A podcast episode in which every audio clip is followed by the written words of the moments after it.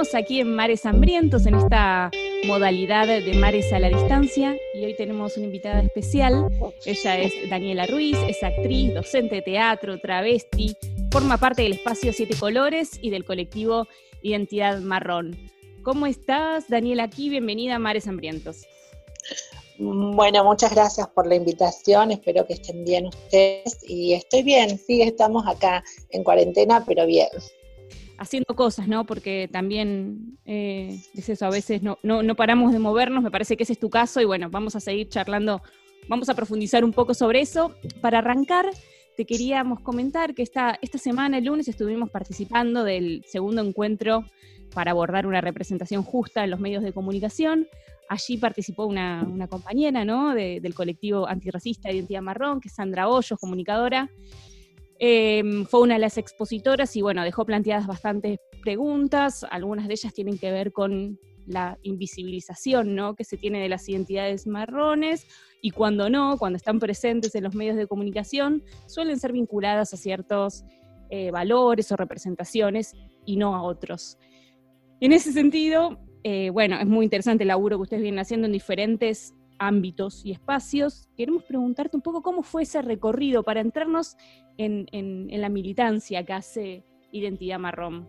Primero, eh, ah, bueno, Sandra, estuve también en ese evento, aunque no di las palabras de lo que estaba la compañera consensuado, pero nos parece muy, muy importante, ¿no? La representación de los medios, pero importantísimamente es interseccional. Y cuando hablamos de la interseccionalidad, hablamos de un montón de factores de, cuestiones, ¿no? O sea, cuando hablamos de la perspectiva de género, este, tenemos también esa, es decir, hablar solamente de género es hablar géneros géneros o género en, su concepto, pero nosotras también entendemos y comprendemos que desde Identidad Marrón estamos haciendo esa búsqueda respecto a las preguntas que muchas veces hemos sido violentadas, discriminadas, eh, discriminadas este, respecto al racismo. Este racismo que muchas veces no se ve pero está latente en Argentina. Y que creo que cuando hablamos con las compañeras y empezamos a ver y, y hacer un diagrama en Argentina de esta estructura, eh, sobre todo también yo como transfeminista, empezar a entender lo que es plurinacional, después mm. de comprender también este, mi interseccionalidad con el travestismo, con la lucha de la historia de las travestis, después entender la lucha de las compañeras de mujeres cis, tortas, y después de entender de dónde vengo, de mi madre y de mi abuela, a mí me generaban dudas y preguntas, ¿no?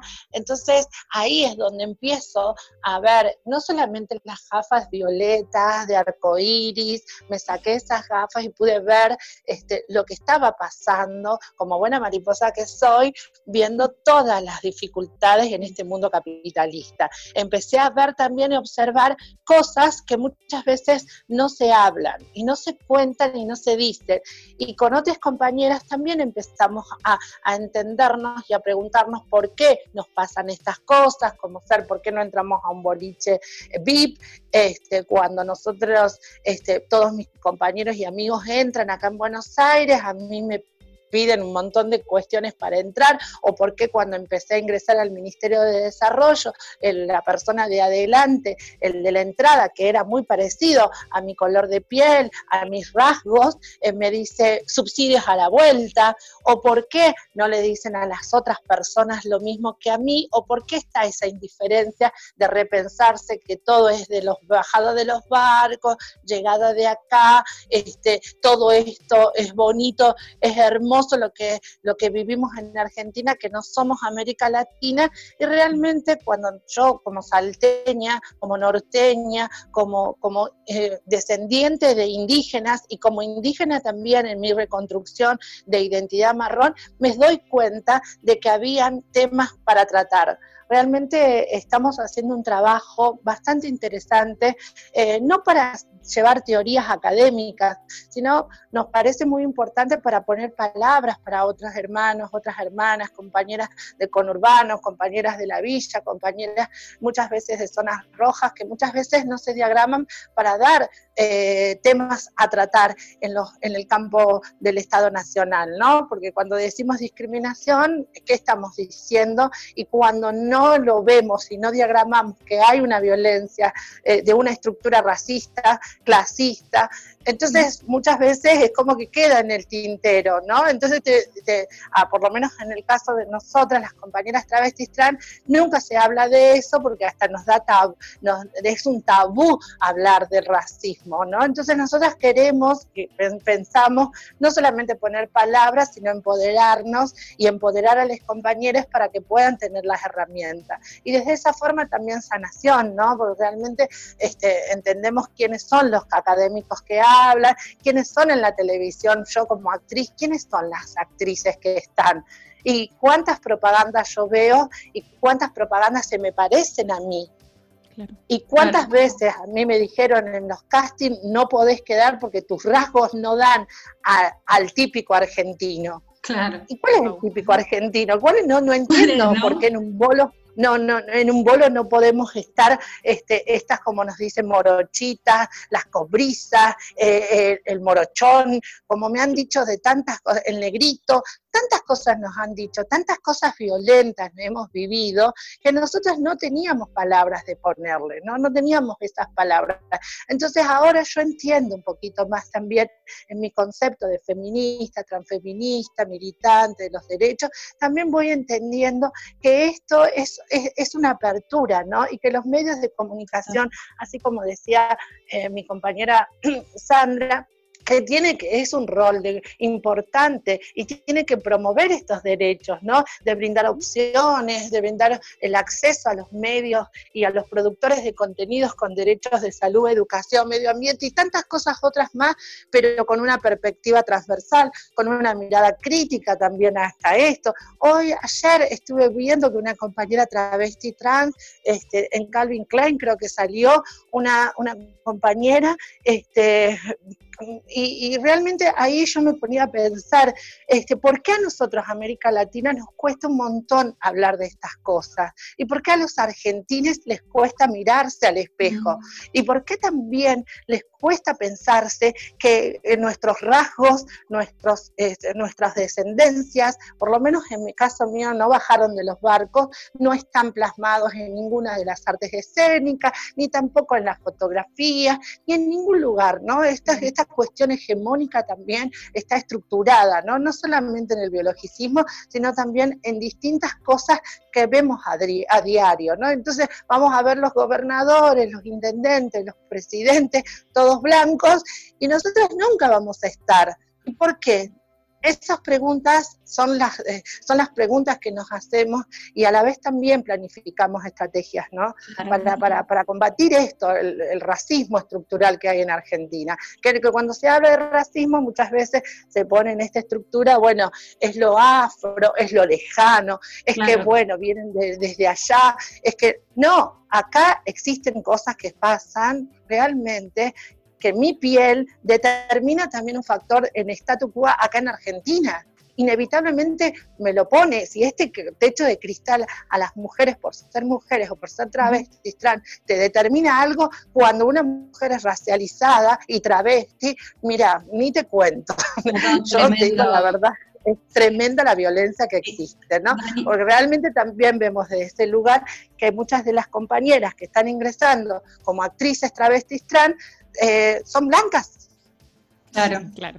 Y Daniela, eh, bueno, con todo este recuento que, hacías, me, bueno, un montón de cosas, eh, muchísimo contenido ahí para, desentramar y camino para desandar. Yo quería preguntarte como algo un poco más por ahí, es un toque más personal, si se quiere, es acerca de, bueno, vos decías de tu salta natal, eh, y contabas, dabas cuenta de todos los obstáculos con, los que te fuiste encontrando a medida que fuiste diciendo tu camino hacia tu propia identidad. Eh, ¿Cómo ves, eh, bueno, cómo fue en aquel momento romper con todos esos prejuicios y si sabes cómo es la realidad allá ahora en ese sentido, en el presente, ¿no? Si fue cambiando algo con, todo el camino que, están recorriendo vos y, y, y los compañeros.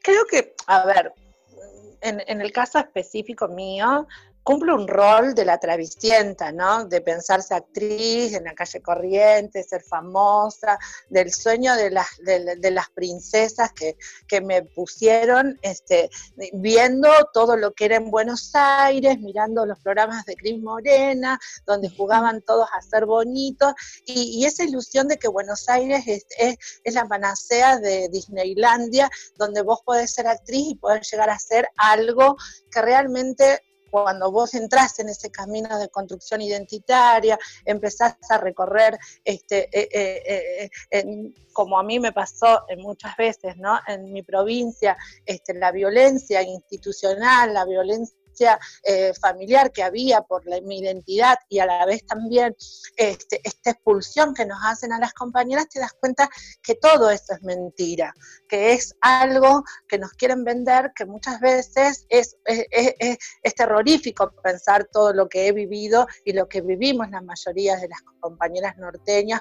o las que somos expulsadas de nuestras casas.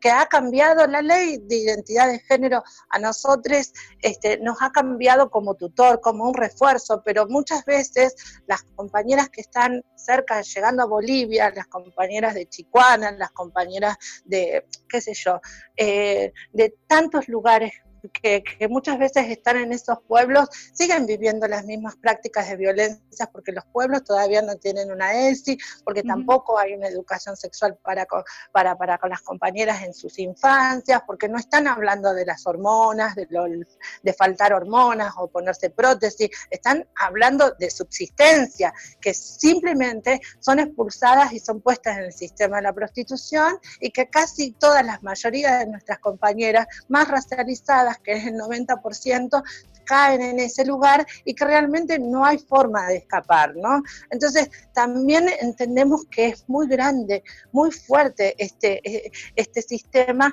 que muchas veces a nosotras, pues, por más que hayan implementado la ley, por más que ahora que el cupo laboral estamos peleando para que se, para que, para que se sancione nacionalmente, son herramientas pero a la práctica la que vamos a ponerles cuerpas somos nosotras, las compañeras también, que están en los territorios y que tienen que accionar hasta un sistema muy patriarcal, porque realmente somos las, las, compañeras, como decimos, nosotras somos las que hemos roto ese patriarcado. Y eso también lleva también un gran peso en esta sociedad, ¿no? Esta sociedad binaria, biologicista, en una sociedad a donde se golpea al diferente supuestamente, pero las diferencias se terminan cuando entendemos que las prácticas muchas veces no es solamente las, las palabras en las acciones que hace, sino también en los modos de, violencia sistemática estructural que existen.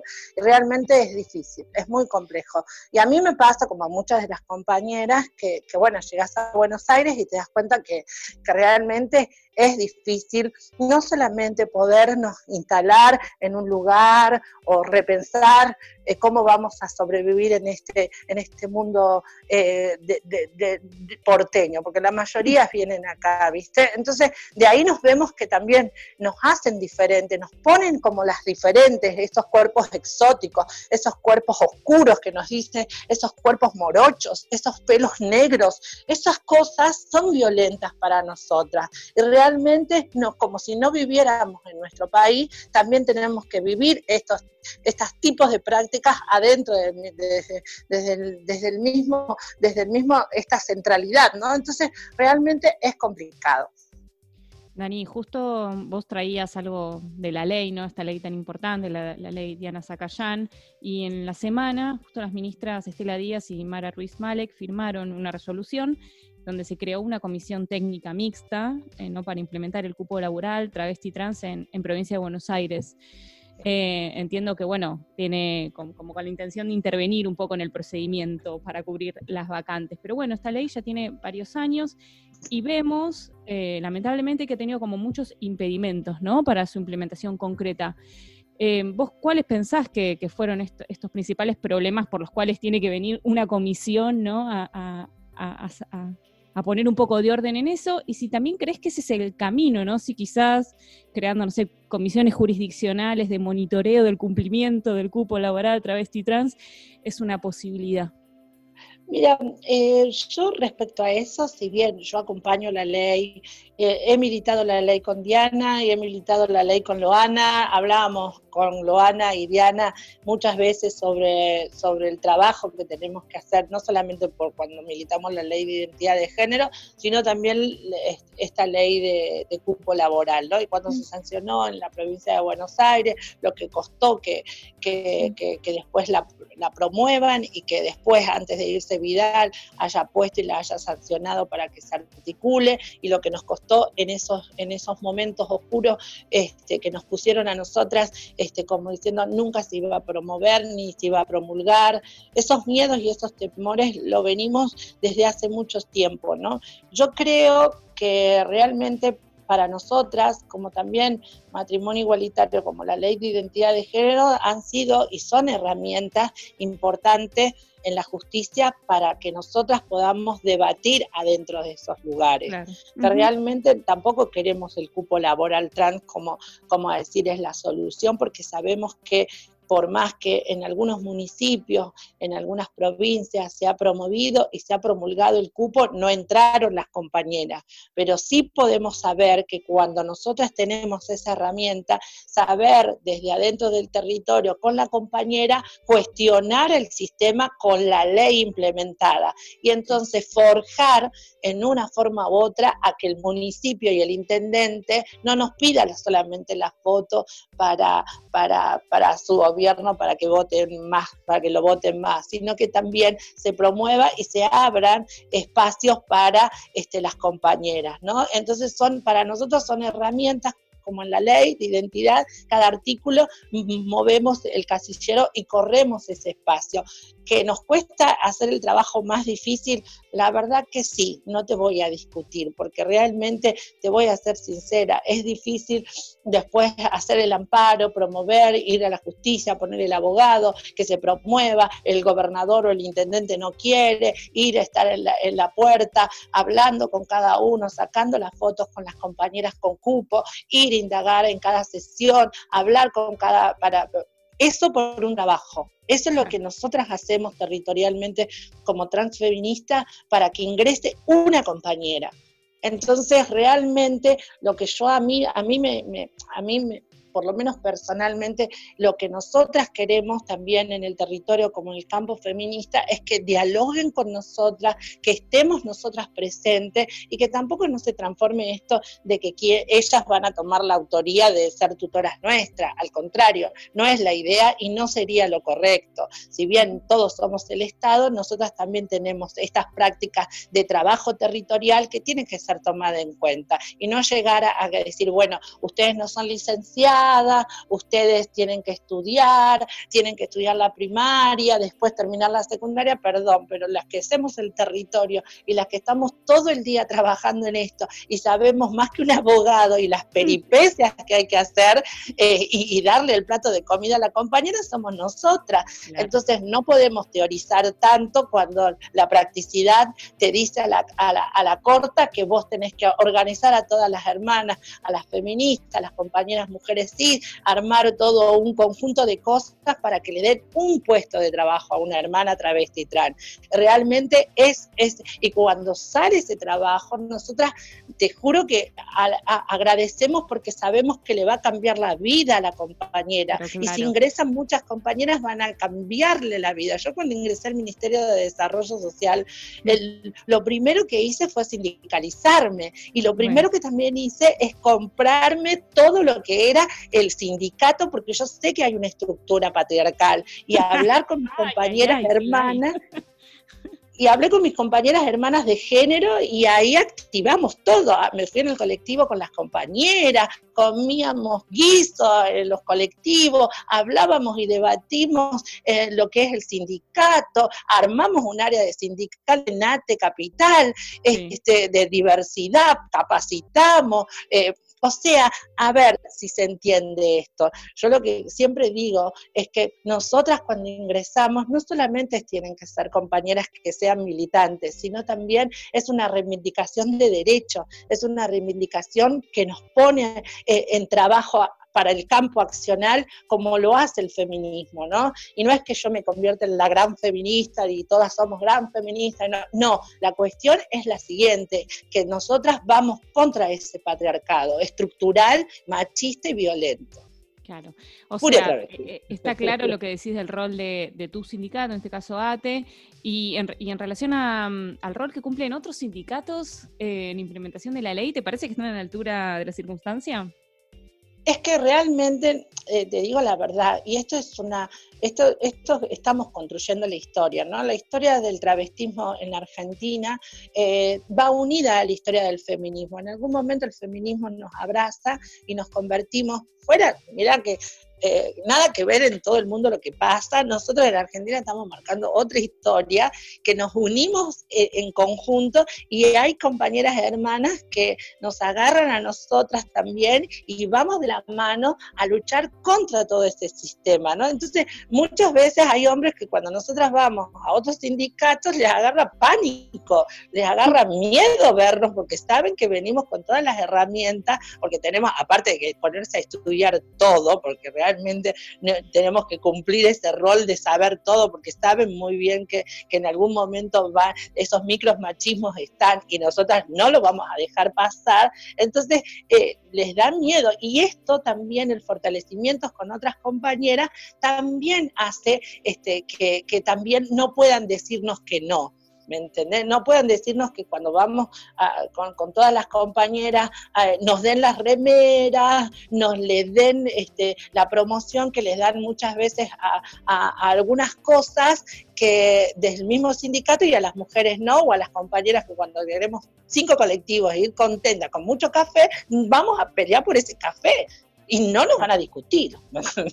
Entonces, cosas que son difíciles, pero realmente también desde mi campo territorial travesti trans, lo que a mí me toca este, como, como compañera, militante, activista, también es empoderar a las hermanas y que se vean y se repiensen como sujetas de derecho como empoderadas también, desde adentro, ¿no? Desde adentro, desde este lugar. Y que desde ahí tener ese, esos vínculos. Muchas veces nosotros nos juntamos, algunas tenemos un chat de trabajadoras travestis estatales y nosotras mm. hablamos de todo lo que nos pasa a nosotras, particulares cosas, ¿no? Entonces esas cosas de sanación, esas cosas de dolor, esas cosas que algunas veces de personas que, que muchas veces no nos pueden entender, ahí nos comprendemos y entendemos que muchas veces hablando nos sana esas cosas y que realmente podemos tener esas herramientas para ponerlas en las prácticas, no solamente en el Estado, sino también en el sindicato y en nuestras vidas.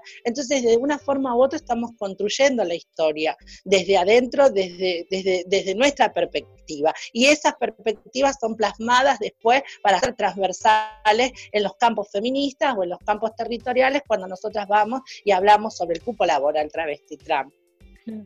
Recordamos que estamos hablando en Mares Hambrientos con Daniela Ruiz y algo de lo que te queremos preguntar, eh, que tiene que ver también con unas imágenes tristes que se vieron esta semana, ¿no? Eran compañeras eh, travestis y trans haciendo una fila bajo la lluvia, porque sabemos que en este contexto ¿no? de aislamiento social obligatorio hay, hay muchas compañeras que no, que, bueno, que no tienen para, para pagar el alquiler y la comida, y por eso se estaba pidiendo al gobierno de la ciudad por el subsidio habitacional, que ya lleva dos meses de, retraso, mm. con un monto que, digamos, eh, es bajo. Eh, queremos saber cuál es la respuesta que recibieron.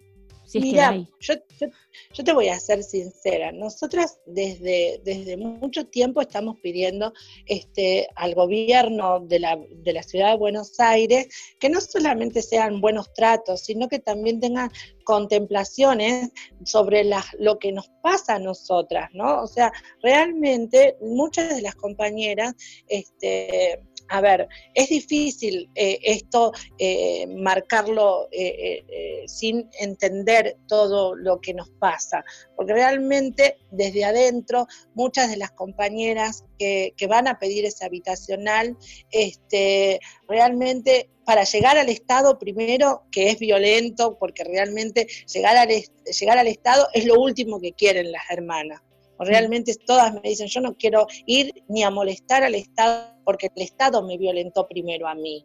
Entonces mm. nosotras lo que hacemos es, es, tratar de tener esas herramientas para las hermanas, para que las compañeras vayan y reclamen sus derechos. Pero también desde adentro hay como algo este, que nos pasa muchas veces se contempla esto eh, eh, eh, en Pavón y Entre Ríos, es como que no nos toman en cuenta y realmente siempre dicen, bueno, ahí vienen las travestis que vienen a pedir y las compañeras quedan expuestas ante un montón de situaciones que realmente son violentas.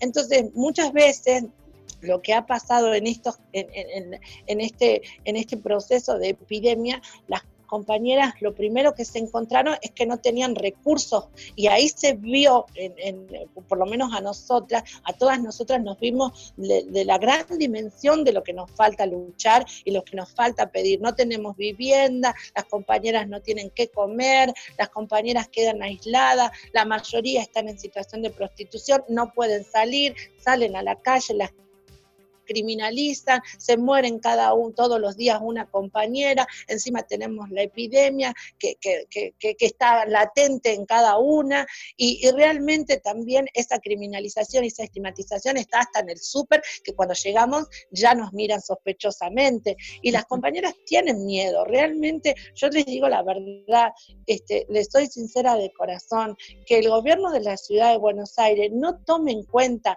estas cosas, habla de cómo se piensa también y cómo nos piensa nosotras. Porque para hacer, para poner es, este, en, en el obelisco esas luces de colores, para mm. hacer eh, eh, gay friendly, para hablar con las empresas que somos diversos, que Argentina es muy diversa, que el turismo es diverso, que todo es bonito, hay plata. Pero cuando necesitan las compañeras ahora, como estuvieron ayer, 50 compañeras muertas de frío, con los paraguas, con la silicona líquida, que cuando nosotras tenemos silicona líquida en nuestros cuerpos inyectadas, que es veneno puro, este, agarra un, un tema de frío, nos agarra alguna enfermedad asma, la epidemia, realmente hay que ponerse a pensar y que hay que empezar a trabajar realmente con nuestra población, porque no nos quieren, no nos quieren ni ver. ¿me entendés? No nos quieren ni ver. Y es triste pensar eso también, porque realmente somos sujetas de derecho, pagamos nuestros impuestos,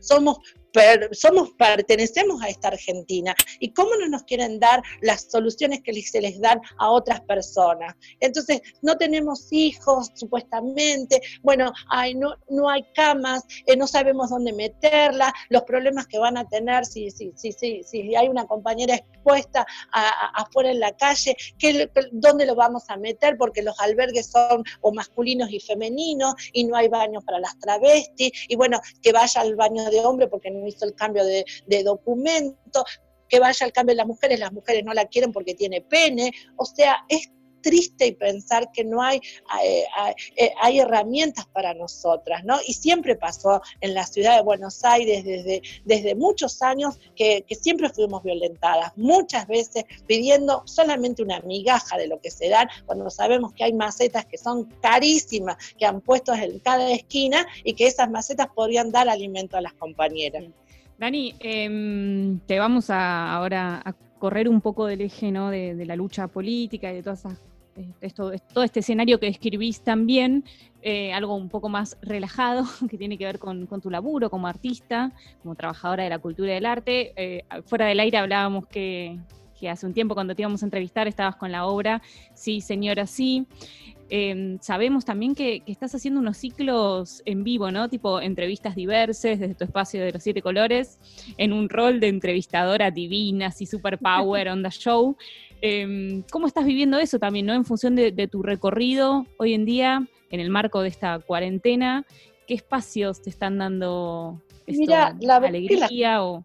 La verdad que muchas de las compañeras que están, este, que estamos en la organización Siete Colores Diversidad son artistas, ¿viste? Y muchas de nuestras hermanas se han quedado este, sin trabajo. Entonces lo que hacemos, suponete mm. muchas de las compañeras no tienen un buen teléfono y bueno, realmente yo tengo un Samsung blanquito que se ve más o menos mejor y bueno, vamos a hacerlo y vamos a poner a gente de la diversidad y para que puedan aportar a, la organización y con eso ya hicimos dos compras importantes de verduras y fruta para la alimentación, ¿viste? Para las, compañeras actrices. Y después mm. también trabajamos y empezamos a articular con Orgullo y Lucha, que son varias otras organizaciones, como la CHA, 100% diversidad, y desde ese lugar le dan alimentos secos. Entonces, desde ahí este, estamos haciendo todo lo posible para que las compañeras que, que, hacen arte, o sea, nosotras hacemos obras de teatro todos los fines de semana, siempre hacemos puestas de teatro y con eso eh, no nos ganamos mucha plata, pero sabemos bien que es nuestro oficio. Entonces, desde ese lugar nosotras movemos este, este paraguas y a la vez también nos mantenemos dinámicas con, nuestro, con nuestros seguidores y a la vez también con la gente que nos conoce y poner, promulgar la voz, ¿no? Porque realmente también está ahí esa vocecita que, que, que, que hay otras cosas y hay otras miradas. Y en este ciclo tuvimos más de 32 invitados ya de la diversidad, donde planteamos un montón de cosas este, y realmente estamos esperando que se termine esta pandemia porque teníamos programado todo este año de trabajo, ¿viste? El Congreso a nosotros, este, la Cámara de Diputados de la Nación Argentina nos, nos, nos, dio reconocimiento cultural de, de, la nación y eso es re importante y no lo pudimos hacer el evento y, y quedó postergado y después también todo lo que, lo que nosotras hacemos realmente socialmente, ¿no? Porque realmente también hacemos partes este, institucional de juntarnos por el cupo, este, y todo eso lleva plata y lleva tiempo, ¿me entendés? Mucho esfuerzo sobre todo, y, mucho esfuerzo sobre todo, me imagino Daniela, y mucho, mucho poder así eh, militante y de perseverancia, porque bueno, las luchas son las que, hay que dar, son durísimas. Te quería preguntar, como, eh, ¿dónde podemos eh, seguirles el rastro con, las entrevistas y con, ahora con... Todo en nuestra página Siete Colores Diversidad, en nuestro blog Siete Colores Diversidad, en nuestro Facebook y en nuestro Instagram Siete Colores Diversidad, si quieren aportar, siempre siempre estamos, este, mucha gente ha colaborado, es más, hay compañeras de la cámpora, de la cámpora que nos dieron barbijos y con eso repartimos a las compañeras del gondolín y a otras compañeras también, y las compañeras empezaron a repartir barbijos, tapabocas que lo hicieron, y, hacemos esos lazos con hermandad de compañeras sororas de, otros campos feministas y, y vamos zafando, ¿viste? Realmente, yo te digo la verdad de corazón, compañeras, les digo la verdad, yo me siento muy contenta de que aunque nos encontramos en la epidemia, esta, no estamos ya solas. Este, estamos acompañadas con las compañeras y eso para nosotras es súper importante. Realmente eh, eh, en esta pandemia cada situación que vimos que le faltaba una zapatilla, alguna compañera o alguna situación como no tiene que comer, ya una compañera feminista, una compañera le llevó algo de comida. Realmente a mí se me parte el corazón pensar que realmente este, nosotras mismas estamos haciendo, sin ayuda del Estado, estamos haciendo esto y que realmente nos fortalece para que cuando salga todo esto estemos más que fortalecidas, ¿no? Sin la lucha de las todas ustedes y todas nuestras compañeras, no lo vamos a poder hacer. Realmente esto es colectivo, es comunitario, es transversal y es interseccional, ¿no? Así es. Eh, ahora te vamos a tener que despedir porque ya se nos va, digamos, el tiempo para esta nota, Dani. Eh, vamos arriba, ¿no? Con esta furia y justicia travesti trans. Aquí estamos en Mares Hambrientos, eh, siempre a disposición. Te agradecemos mucho esta comunicación y así despedimos a Daniela Ruiz de Mares Hambrientos. My